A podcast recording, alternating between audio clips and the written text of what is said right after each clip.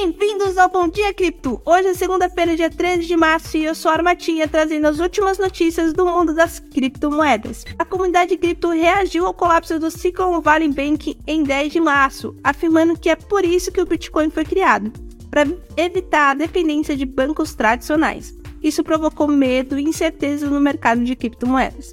Enquanto isso, o USDC stablecoin lastreado em dólar americano reage lentamente aos possíveis resgates do CVB. Ainda assim, informações privilegiadas indicam que 50% dos depósitos não segurados serão pagos na próxima semana.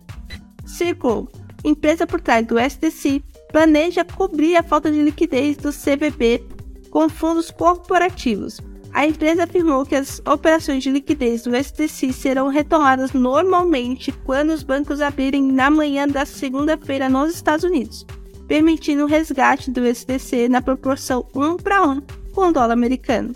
Essas foram as notícias do dia no mundo das criptomoedas.